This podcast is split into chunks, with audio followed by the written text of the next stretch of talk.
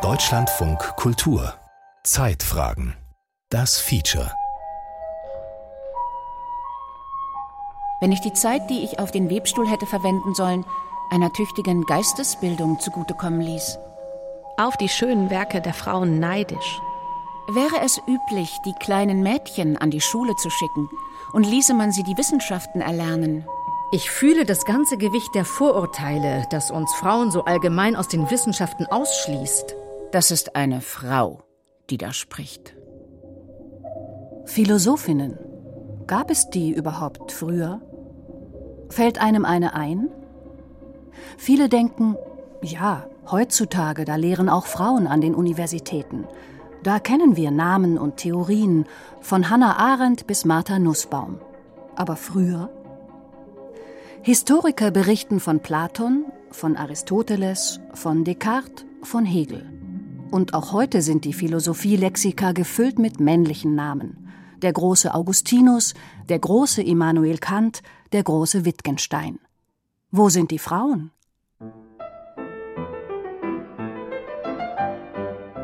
Das gelehrte Frauenzimmer. Eine andere Geschichte der Philosophie. Ein Feature von Catherine Newmark.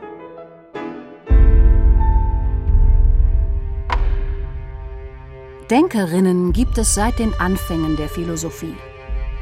Sie schreiben einflussreiche Werke, sie sind geschätzte Gesprächs- und Briefpartnerinnen, sie beeinflussen die intellektuellen Debatten und sie bringen eigene Themen mit ein in die Philosophie. Manche von ihnen sind in ihrer eigenen Zeit weltberühmt. Und trotzdem, ihre Namen, ihre Gedanken, ihre Werke sind nicht erinnert worden. Wer kennt noch Aspasia aus Milet? Christine de Pizan, Émilie du Châtelet. Warum sie vergessen wurden? Schwer zu sagen. Oder ganz leicht? Hier eine 400 Jahre alte Vermutung. Weil die Schriftsteller auf die schönen Werke der Frauen neidisch sind, haben sie ihre hervorragenden Taten nicht erzählt, sondern mit Schweigen übergangen. Das schreibt die italienische Frühfeministin Lucrezia Marinella im Jahr 1601 in ihrer Schrift Adel und Vorzüglichkeit der Frauen und Fehler und Mängel der Männer. Das ist polemisch. Aber auch heutige Forscherinnen sehen keine guten Gründe dafür, dass die Philosophiegeschichte Frauen immer wieder vergessen und verdrängt hat. Ruth Hagengruber ist Professorin für Philosophie in Paderborn und hat dort das Zentrum für die Geschichte von Philosophinnen und Wissenschaftlerinnen gegründet. Philosophinnen gab es in allen Epochen zu allen Zeiten. Dass diese Philosophinnen nicht Teil des Kanons sind, nie integriert wurden, sind die Relikte von Gewaltgeschichten. Und Gewalt ist natürlich eine unmittelbare Handlung, die funktioniert sofort. Aber langfristig ist es das Wissen, das uns weiterbringt. Ruth Hagengruber ist nicht die einzige, die versucht, vergessene Denkerinnen in den Kanon zu bringen. Seit den 1980er Jahren gibt es so etliche Bücher und Projekte, die an historische Philosophinnen erinnern. Aber das Wissen um den halbierten Kanon der Philosophie ist eigentlich schon viel älter. So groß ist die Zahl der Frauen, die Schriftstellerinnen waren, dass allein mit deren Namen bereits ein umfangreiches Buch gefüllt werden könnte. Doch haben sich die meisten von ihnen auf die schönen Künste verlegt, nämlich Rhetorik, Poesie, Geschichte, Mythologie und die Regeln der stilvollen Briefe. Es hat aber auch recht viele gegeben, die sich der ernsthafteren Disziplin der Philosophie zugewandt haben. Das schreibt der französische Gelehrte Gilles Ménage im späten 17. Jahrhundert. Er fand die klassischen Philosophiegeschichten unbefriedigend. Denn obwohl in den antiken Quellen viele Frauennamen auftauchen, ließen die frühen Historiker diese links liegen. Ménage durchforstet gezielt mehr als 100 klassische Werke der Philosophie. Und siehe da, ich selbst habe in den Büchern der alten 65 Philosophinnen ausfindig gemacht schreibt er in seiner Geschichte der Philosophinnen, die er 1690 veröffentlicht. Wer waren diese philosophierenden Frauen? Klassischerweise gilt das antike Griechenland als männerdominierte Gesellschaft. Frauen waren entweder als züchtige Ehefrauen zu Hause eingeschlossen oder unterwegs als sogenannte Hetären, also Prostituierte, so das überlieferte Klischee. Doch wer die Schriften jener Zeit aufmerksam liest, sieht, dass das nicht stimmen kann. Schon Platon, der Urgroßvater der europäischen Philosophie, zitiert in seinem berühmten Gastmahl ausgiebig eine Denkerin namens Diotima. Im Text zitiert Platon, wie sie eine Theorie des Eros entwickelt, die sprichwörtliche platonische Liebe. Es ist durchaus möglich, dass Diotima nur eine literarische Figur ist, aber keineswegs zwingend. Denn Platon und sein Lehrer Sokrates die Hauptfigur in fast all seinen Werken, kannten durchaus philosophierende Frauen. Zum Beispiel Aspasia aus Milet, die Lebensgefährtin des großen Staatsmannes Perikles. Sie unterrichtete sowohl Sokrates als auch ihren eigenen Mann in Rhetorik und Philosophie und hat damit vermutlich die Gesprächskunst des Sokrates mitgeprägt, die noch immer als Vorbild allen Philosophierens gilt. Und doch taucht Aspasia in fast keiner der klassischen Philosophiegeschichten auf. Zumindest nicht als Denkerin. Geführt wird sie, wenn überhaupt, als Geliebte von Perikles oder gleich als Hetäre. Das ist ein Muster, das sich bis weit in die Neuzeit finden wird. Weibliche Intellektuelle werden oft nur als Geliebte oder Kurtisanen erinnert. Gut möglich, dass einige von ihnen mit dem Selberdenken auch eine selbstbestimmte Sexualität verbanden und damit nicht in das Raster der züchtigen Hausfrau passten. Hipparchia, die Kynikerin etwa, schlief im Freien, allein, aber auch mit ihrem Ehemann und setzte sich gegen Kritik selbstbewusst zur Wehr. Du glaubst doch nicht etwa, dass ich mir selbst übel damit gedient habe, wenn ich die Zeit, die ich auf den Webstuhl hätte verwenden sollen, einer tüchtigen Geistesbildung zugutekommen ließ. Die meisten der vielen polemischen Beschreibungen von intellektuellen Frauen als Prostituierte, die man in der Geschichte findet, dürften allerdings bloße Diffamierungen sein. Eindeutig scheint das bei Leontion, dem Löwchen, einer epikureischen Philosophin im späten vierten Jahrhundert vor Christus. Sie kritisierte in einer Schrift den Aristoteles-Schüler Theophrast ganz wie es unter Gelehrten üblich ist. Doch noch Jahrhunderte später entrüstete sich darüber der römische Philosoph Cicero. Hat nicht auch diese kleine Dirne, die Leontion, es gewagt, gegen Theophrast zu schreiben? Gewiss, sie tat es geistreich und in gutem attischen Stil, aber trotz allem, so viel Dreistigkeit gab es im Garten Epikurs.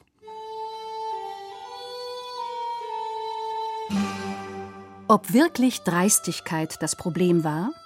Oder nicht doch eher, dass es im Garten, in dem sich Epikur und seine Schüler trafen, deutlich mehr Frauen gab als in anderen Philosophieschulen des antiken Athens? Schon die antiken Gegner des Epikureismus nahmen das gerne als Beleg. Diese philosophische Richtung stehe in Wahrheit für nichts als dekadente Völlerei und sexuelle Zügellosigkeit lauter Lüstlinge und Prostituierte. Es ist bedauerlich, dass Leontions Kritik an Theophrast nicht erhalten ist. Überhaupt sind von den antiken Philosophinnen fast keine Schriften überliefert, man findet nur Zitate und Fragmente. Das heißt aber nicht, dass sie nichts geschrieben hätten. Ein sehr großer Teil der antiken griechischen Philosophie ist nur durch Erwähnungen und Zitierungen zu uns gelangt. Davon gibt es über die Jahrhunderte immer wieder sorgfältig editierte Sammlungen, in die allerdings bis heute die Frauen meist nicht mit aufgenommen wurden. Für Ruth Hagengruber ein kardinaler Fehler, der die gesamte Philosophie beschädigt und in voraufklärerische Zeiten zurückwirft. Dass wir die Geschichte und die Ideen der Philosophinnen aufnehmen, würde ich vergleichen wirklich mit der Abschaffung des Donnergottes. Eine besondere Stellung in der Erinnerung an die antiken Philosophinnen hat Hypatia. Ende des vierten Jahrhunderts nach Christus scharte sie in Alexandria einen großen Schülerkreis um sich. Ihre Schriften über Mathematik und Astronomie sind nicht erhalten, aber ganz vergessen wurde sie nie. Dazu war ihr Ruhm zu Lebzeiten zu groß und ihr Tod zu schaurig. Ein christlicher Mob riss die heidnische Denkerin in Stücke. Hypatia wurde also zum Opfer von religiösem, philosophiefeindlichem Fanatismus und zum Inbegriff der weiblichen Gelehrten der Geschichte, die gewaltsam zum Schweigen gebracht wurden. Jedes Zeitalter, das sich um Wissen bemüht, schließt Frauen ein. Jedes Zeitalter, das Gewalt zu seinem Ideal erklärt, verdrängt die Frauen.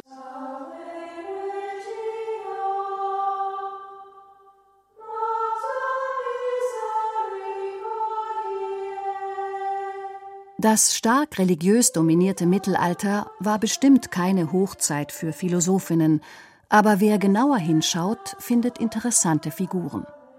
Da gibt es die Schule von Helfta, ein Zisterzienserinnenkloster, das einflussreiche Mystikerinnen hervorbrachte. Oder die hochgebildete Eloise, die im 12. Jahrhundert eine Philosophie der freien Liebe entwirft. Vor allem aber gibt es Hildegard von Bingen, die völlig zu Unrecht vor allem mit Vollwertkost und Alternativmedizin in Verbindung gebracht wird. Hildegard von Bingen ist deshalb bis heute als Philosophin nicht wirklich angekommen, weil man sie viel zu stark auf ja, diese Heilpflanzenkundige mit medizinischer Sensibilität oder Intuition ausgestattete Person reduziert hat sagt die Philosophin und Schriftstellerin Ingeborg Gleichauf, die selbst eine Geschichte der Philosophinnen geschrieben hat. In der Tat ist die Benediktiner-Äbtissin weit mehr als nur eine Empfängerin mystischer Visionen. Die Universalgelehrte verfasste ein riesiges Werk, das von Kosmologie über Ethik bis hin zur Naturphilosophie reicht. Hildegard von Bingen ist damit im 12. Jahrhundert die erste deutschsprachige Philosophin überhaupt, egal welchen Geschlechts. Und ihr Denken, sagt Ruth Hagengruber, ist weitaus aktueller als das von männlichen Zeitgenossen, wie dem Scholastiker Thomas von Aquin. Es setzt Thomas von Aquin mit Hildegard von Bingen. Sie wird in unserem gegenwärtigen Verständnis von Philosophie, also einer wissenschaftlichen Auffassung von Philosophie, viel gerechter und sie hat ein Naturbewusstsein, das heute wirklich zeigt, wie lesenswert es ist. Dass die Frauen immer weiter denken und spätestens ab der Renaissance auch in immer größerer Zahl, passt vielen Männern offenkundig nicht. Fast die gesamte frühe Neuzeit über brodelt ein Streit unter Gelehrten, ob Frauen überhaupt denken sollten oder denken könnten. Man hat diese jahrhundertelange Debatte über Fähigkeiten und Intelligenz von Frauen später als Querelle de Femmes, als Streit über die Frauen bezeichnet. Ein Streit, der mit äußerst harten Bandagen ausgefochten wird. Manche Gelehrte begnügen sich nicht mehr damit, gelehrte Frauen als sexuell schamlos zu beschimpfen, sondern behaupten schlicht und einfach, dass Frauen eine mindere Form von Menschen sind, die nicht intelligent genug ist zum Denken. Ein Motiv, das sich schon bei Aristoteles findet, das aber nochmals tüchtig ausgebaut wird. Ob die Weiber Menschen seien? fragt etwa ernsthaft eine besonders frauenfeindliche Schrift im Jahr 1595. Dagegen setzen sich wiederum intelligente Frauen zur Wehr. Wäre es üblich, die kleinen Mädchen an die Schule zu schicken, und ließe man sie die Wissenschaften erlernen, wie man es bei den Söhnen zu tun pflegt, dann würden sie genauso gut lernen und die Feinheiten aller Künste und Wissenschaften verstehen wie jene. Schreibt Christine de Pisan 1405 in ihrem Buch von der Stadt der Frauen, einer der frühesten feministischen Schriften überhaupt.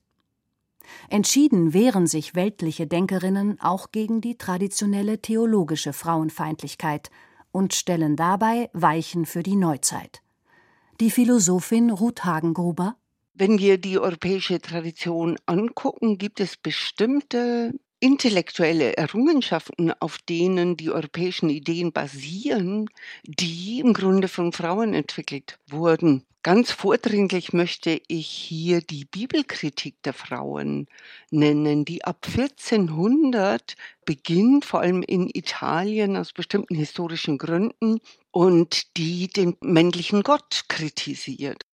Die Kritik an der Frauenfeindlichkeit der christlichen Theologie ist im frühneuzeitlichen Streit über die Frauen allgegenwärtig. Feministinnen und Feministen wehren sich gegen die Idee, dass Frauen von Natur aus sündhaft und unmoralisch seien. Besonders originell tut das der Gelehrte Heinrich Cornelius Agrippa von Nettesheim. Er stellt 1529 in seiner Schrift Adel und Vorrang des weiblichen Geschlechts die frauenfeindlichen Argumente einfach auf den Kopf. Daher nahm Christus für unsere Welt als der niedrigste geboren das tiefer stehende männliche Geschlecht an, um durch seine Demut den sündigen Hochmut des Urvaters zu sühnen. Nicht jedoch wählte er das weibliche Geschlecht, weil es höher steht und edler ist. Jenseits von solch gelehrten Polemiken, in gewisser Weise beginnen hier die Versuche, die Philosophinnen vor dem Vergessen zu retten. Spätestens ab dem 15. Jahrhundert findet man nämlich die ersten Bücher über gelehrte Frauen der Vergangenheit. Sie wollen beweisen, dass Frauen eben keineswegs unfähig sind zum Denken, und sie belegen das historisch. Nur Hören wollen viele Männer das nicht. Die Moralphilosophin Marie de Gournay verfasst um 1600 mehrere Texte, in der sie die Gleichheit von Männern und Frauen feststellt.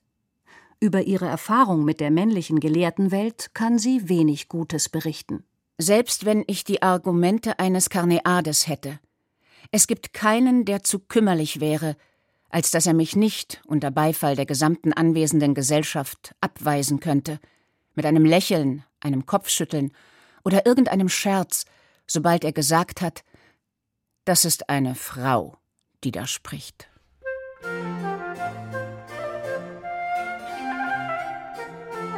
Je weiter allerdings das 17. Jahrhundert fortschreitet, desto selbstverständlicher nehmen Philosophinnen, Schriftstellerinnen und weibliche Gelehrte am Geistesleben teil und haben dabei aktiven Anteil an wichtigen philosophischen Entwicklungen, die wir heute meist nur mit den großen männlichen Namen wie Descartes, Leibniz, Voltaire verbinden.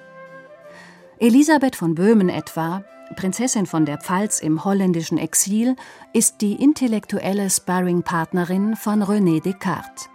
In ihrem philosophischen Briefwechsel mit ihm kritisiert sie den Dualismus von Körper und Geist, für den Descartes berühmt ist. Sie bringt ihn schließlich dazu, seine Position zu relativieren. Ich bitte Sie, mir mitzuteilen, wie die Seele des Menschen die Geister des Körpers veranlassen kann, willentliche Handlungen auszuführen, wenn sie nichts als eine denkende Substanz ist. Oder Anne Conway. Die Engländerin entwickelt in ihrem 1690 veröffentlichten naturphilosophischen Hauptwerk Lebendige Materie die Idee der Monade. Eine einfache, unteilbare, unzerstörbare und undurchdringliche Substanz. Berühmt dafür ist allerdings ein großer männlicher Denker, der Philosoph und Universalgelehrte Gottfried Wilhelm Leibniz. Leibniz selbst wusste freilich noch sehr wohl, was er Conway zu verdanken hatte. 1697 schreibt er an einen Freund Meine philosophischen Ansichten nähern sich recht eng denen der verstorbenen Gräfin von Conway. Das Vergessen von Figuren wie Anne Conway, es beginnt erst später, in der historischen Rückschau. Erst recht gilt das für Émilie du Châtelet, eine der bedeutendsten Philosophinnen und Physikerinnen des 18. Jahrhunderts. Zu Lebzeiten ist sie berühmt. Ihre Abhandlung über die Natur des Feuers wird von der Pariser Akademie der Wissenschaften veröffentlicht. Ihr Buch über Grundlagen der Physik sorgt europaweit für Aufsehen. Außerdem schreibt sie über Moralphilosophie und unterrichtet ihren Lebensgefährten, den Aufklärer Voltaire, in Physik. An Selbstbewusstsein mangelt es ihr nicht. In einem Brief an Friedrich den Großen schreibt sie Ich bin ein eigener Mensch und mir allein verantwortlich für alles, was ich bin, was ich sage und was ich tue. Es mag Metaphysiker und Philosophen geben, deren Wissen größer ist als das meine. Ich habe sie noch nicht kennengelernt. Doch auch sie sind nur schwache und mit Fehlern behaftete Menschen, und wenn ich meine Gaben zusammenzähle, so darf ich wohl sagen, dass ich niemandem unterlegen bin. Doch so unstrittig die Verdienste Emilie du Châtelets in Physik, Mathematik und Philosophie sind, noch immer erwähnen Historiker sie oft nur beiläufig und gerne nicht als Denkerin, sondern als Geliebte Voltaires.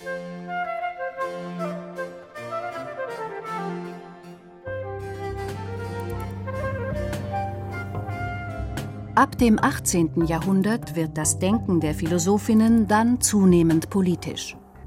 Sie fordern nicht mehr nur den Zugang zu Bildung für Frauen, sondern auch bürgerliche und politische Rechte. Denn das Zeitalter der Aufklärung hat sich die Freiheit auf die Fahnen geschrieben. Und doch interessieren sich die männlichen Philosophen kaum für die Freiheit von Frauen oder versuchen sogar aktiv, Frauen auszuschließen aus dem großen Befreiungsprojekt, weil sie eben eine andere Natur hätten. Daran stört sich schon im Jahr 1700 die Britin Mary Estelle. Scharf greift sie John Locke an, den Vordenker der modernen politischen Philosophie. Der hatte die absolute Monarchie kritisiert und die Idee eines Gesellschaftsvertrages vertreten. Allerdings mit gewaltigen blinden Flecken bei den Rechten von männlichen und weiblichen Bürgern. Mary Estelle fragt suffisant wenn absolute Hoheitsgewalt im Staat nicht nötig ist, wie kommt es dann, dass sie es in der Familie sein sollte? Und weiter? Wenn alle Männer frei geboren sind, wie kommt es dann, dass alle Frauen als Sklaven geboren sind? Es ist eine Frage, die nicht mehr weggeht. Ganz besonders scharf stellt sie sich nach der Französischen Revolution. Die wälzt das gesamte alte Herrschaftssystem um aber nicht die Herrschaft von Männern über Frauen. Olympe de Gouges reagiert darauf 1791 mit einer Erklärung der Rechte der Frau. Artikel um Artikel wendet sie die zwei Jahre zuvor veröffentlichte Erklärung der Menschenrechte auf Frauen an, mit allen Konsequenzen. Die Frau hat das Recht, das Schafott zu besteigen. Sie muss gleichermaßen das Recht haben, die Rednertribüne zu besteigen. Die Revolutionäre stimmten nur dem ersten Teil des Satzes zu und ließen sie 1793 hinrichten. Politisch ähnlich radikal ist zeitgleich die Engländerin Mary Wollstonecraft. Das Gottesgnadentum der Ehemänner kann hoffentlich, wie das Gottesgnadentum der Könige, in diesem aufgeklärten Zeitalter ohne Gefahr in Frage gestellt werden, schreibt sie 1792. Und noch weiter geht ein paar Jahrzehnte später Harriet Taylor Mill 1851 in ihrer Schrift über Frauenemanzipation. Die Unterdrückung von Frauen gehe fast unverändert durch alle Zeiten. Was sich ändere, seien nur die Argumente, das zu rechtfertigen. Es ist uns nicht bekannt, dass jemals eine andere dienstbar gemachte Klasse unterwiesen wurde, ihre Erniedrigung als eine Ehre anzusehen. Doch ist in diesem Argument das stille Eingeständnis enthalten, dass die angebliche Vorliebe der Frauen für ihre abhängige Stellung nur eine scheinbare ist und aus dem Mangel jeder freien Wahl hervorgeht. Denn wäre die Vorliebe eine natürliche, so könnte keine Notwendigkeit vorhanden sein, sie durch Gesetze zu erzwingen. Und in welchem vernünftigen Sinn kann man ein Stimmrecht allgemein nennen, von dem die Hälfte der menschlichen Gattung ausgeschlossen bleibt. Harriet Taylor Mills radikale feministische Schrift erschien 1851 anonym. Lange Zeit wurde sie ganz selbstverständlich ihrem Mann zugeschrieben, dem liberalen Denker John Stuart Mill. Wie auch sonst alles, was in der langjährigen gemeinsamen Denkarbeit entstand. Dabei schreibt John Stuart Mill selbst im Vorwort zu seinem Klassiker über die Freiheit Gleich allem, was ich seit vielen Jahren geschrieben habe, ist diese Schrift ebenso sehr Ihr Werk als das meinige. An solche Vordenkerinnen schließt die moderne Frauenbewegung an. Ab Ende des 19. Jahrhunderts kämpft sie politisch für Bildungschancen, Rechtsgleichheit und politische Teilhabe. Und ab Mitte des 20. Jahrhunderts entsteht eine eigenständige feministische Philosophie, die bis in die Gegenwart reicht. Sie macht das zum Thema, was man bei Denkerinnen früherer Zeiten oft nur zwischen den Zeilen liest, nämlich den Ärger über die ungerechte Ordnung einer Welt, die Frauen ausschließt. Sie versucht zu verstehen, aber auch zu verändern. Wie der gesamte Feminismus. Aber auch wenn die Frauenbewegung viel bewirkt. Das Abdrängen von Frauen an den Rand oder in die Fußnoten der Philosophiegeschichte hält bis weit ins 20. Jahrhundert an. Und vielleicht bis heute? Nehmen wir Simone de Beauvoir. Sie entwickelt zusammen mit ihrem Lebenspartner Jean-Paul Sartre eine eigene Denkrichtung, den französischen Existenzialismus. Sie veröffentlicht mit Das andere Geschlecht ein epochales kulturanalytisches Werk. Sie schreibt philosophische Romane und ethische Aufsätze. Doch die Denkgeschichte führt sie lange überhaupt nicht als Philosophin, sondern nur als Schriftstellerin. Allenfalls hätte sie den großen Sartre popularisiert.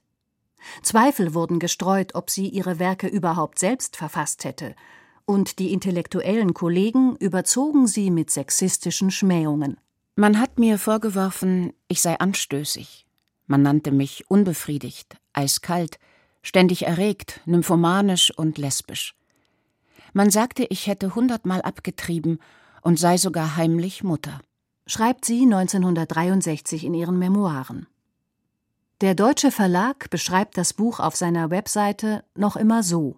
Die Lebensgefährtin Jean-Paul Sartres schildert in diesen Aufzeichnungen ihre Beziehungen und ihre zahlreichen Reisen mit Sartre. Ein Schelm, wer jetzt zurückdenkt an die sexuellen Schmähungen von Denkerinnen in der Antike, an den frauenfeindlichen Zweifel an den intellektuellen Fähigkeiten von Philosophinnen in der Renaissance an das Erinnern von Frauen nur als Geliebte, an die stillschweigende Übernahme ihrer Ideen durch Männer. Simone de Beauvoir selbst wurde nie ganz vergessen, vor allem weil ab den 1970ern die zweite Frauenbewegung ihr Werk aufgriff und weiterdachte. Andere Denkerinnen dieser nahen Vergangenheit müssen dagegen wie eh und je wiederentdeckt werden. Zum Beispiel die radikale Sozialphilosophin und Metaphysikerin der 1930er Jahre Simone Weil. Bis heute wird sie gern als hübsche Person mit einem seltsamen Drang zum Hungern vorgestellt. Simone Weil ist bis heute so, wenn man den Namen fallen lässt, dann kommt spätestens im dritten, vierten Satz kommt äh, das Wort Magersucht, sagt Ingeborg gleich auf. Sie stellt in der Geschichte der Philosophinnen ganz allgemein fest, dass der Fokus oft auf den nichtdenkerischen Qualitäten der Frauen liegt.